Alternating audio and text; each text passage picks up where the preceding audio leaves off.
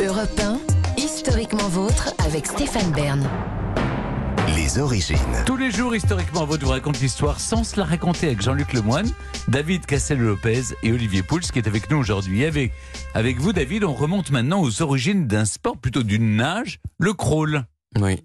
Je l'ai déjà dit deux fois dans cette émission dont une fois il y a très peu de temps, mais je vais le redire.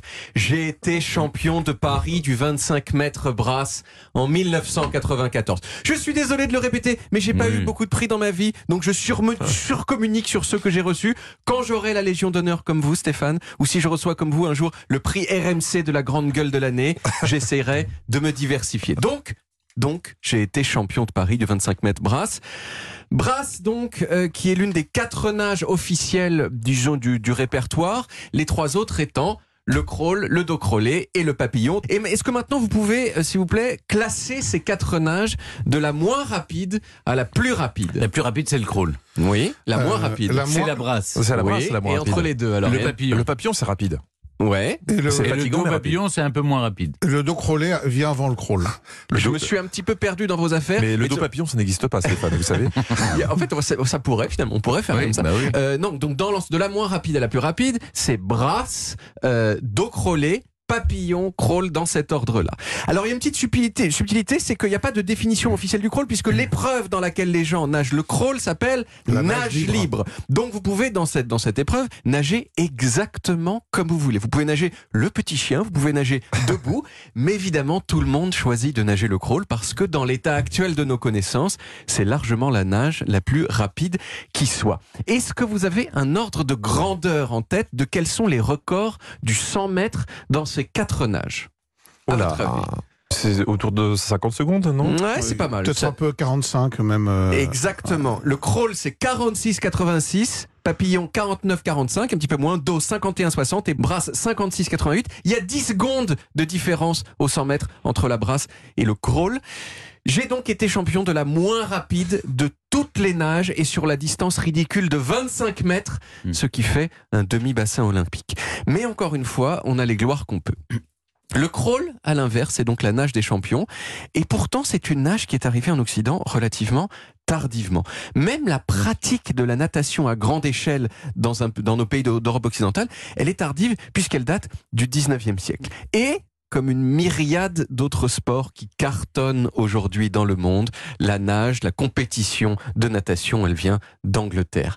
Mais à l'époque, euh, les Anglais, ils faisaient comme moi, ils nageaient la brasse, la brasse et encore la brasse, et sans mettre la tête sous l'eau, parce que certes c'est important d'aller vite, mais le plus important c'est de rester classe, et mettre la tête sous l'eau, c'était un truc de plouc.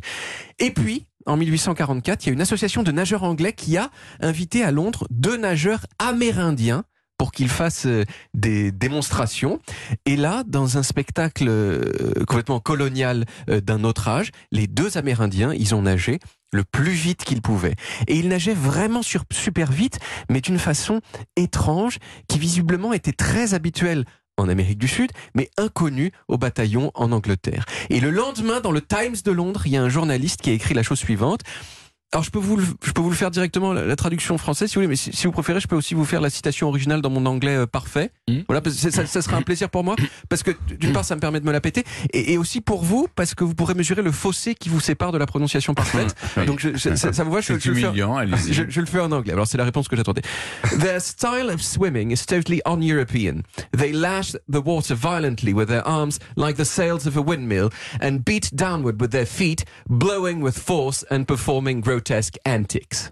On a passé un bon moment. Hein Wow. Voilà. Bon, en français maintenant, leur, leur manière de nager est tout à fait anti-européenne. Ils fouettent l'eau violemment avec leurs bras, comme les ailes d'un moulin, donnent des coups avec leurs pieds en expirant vigoureusement dans un numéro de singerie grotesque.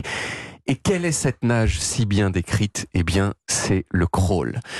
Et euh, c'est donc la première occurrence, en tout cas en Oui. Occident. Mais qui a appelé ça le crawl? Je, je vais vous Ah, le voilà, dire dans ça. quelques instants. Euh, cette nage qui est si bien décrite, donc c'est le crawl. Pourtant, le crawl, il s'est pas du tout imposé tout de suite. Euh, avant ça, il y a d'autres nages qui ont été à la mode, notamment la brasse indienne, qui consiste à nager la brasse mais latéralement, et aussi une nage complètement oublié qu'on appelle le trudgen, du nom du monsieur qui l'a rendu populaire à ce moment-là. Le trudgen, c'était une, une, nage dans laquelle euh, on fait des mouvements, on fait les mouvements du crawl avec les bras, mais les mouvements de la brasse avec les jambes. Voilà, plus personne ne fait ça. Et puis au début du XXe siècle, 60 ans après la performance des deux Amérindiens, il y a un nageur anglais qui s'appelait Frédéric Caville qui a fini par maîtriser euh, cette nage amérindienne, donc qui a en faire la publicité. Et c'est de lui que vient le nom crawl. Pourquoi? Parce qu'il décrivait cette nage lui-même, cette nage qu'il faisait en disant I crawl on the water. Crawl qui en anglais veut dire Couler ramper. Ramper, donc l'idée c'était qu'il rampait sous l'eau. Et à partir de là, le crawl, c'est devenu la reine des nages, position euh, qu'elle conserve encore aujourd'hui. Quant à moi, je suis resté anglais, puisque je continue à nager la brasse, et vous pouvez d'ailleurs observer ma technique chaque semaine dans certaines piscines municipales du 18e arrondissement de Paris. Merci beaucoup, David. On retrouve les origines en podcast sur toutes les applis audio et en vidéo sur YouTube, Dailymotion et sur le site europe Dans un instant, mes aïeux, quelle époque avec Olivier Pouls, on remonte en moins 400 avant Jésus-Christ pour parler de la découverte du poivre. Europe 1, Historiquement vôtre.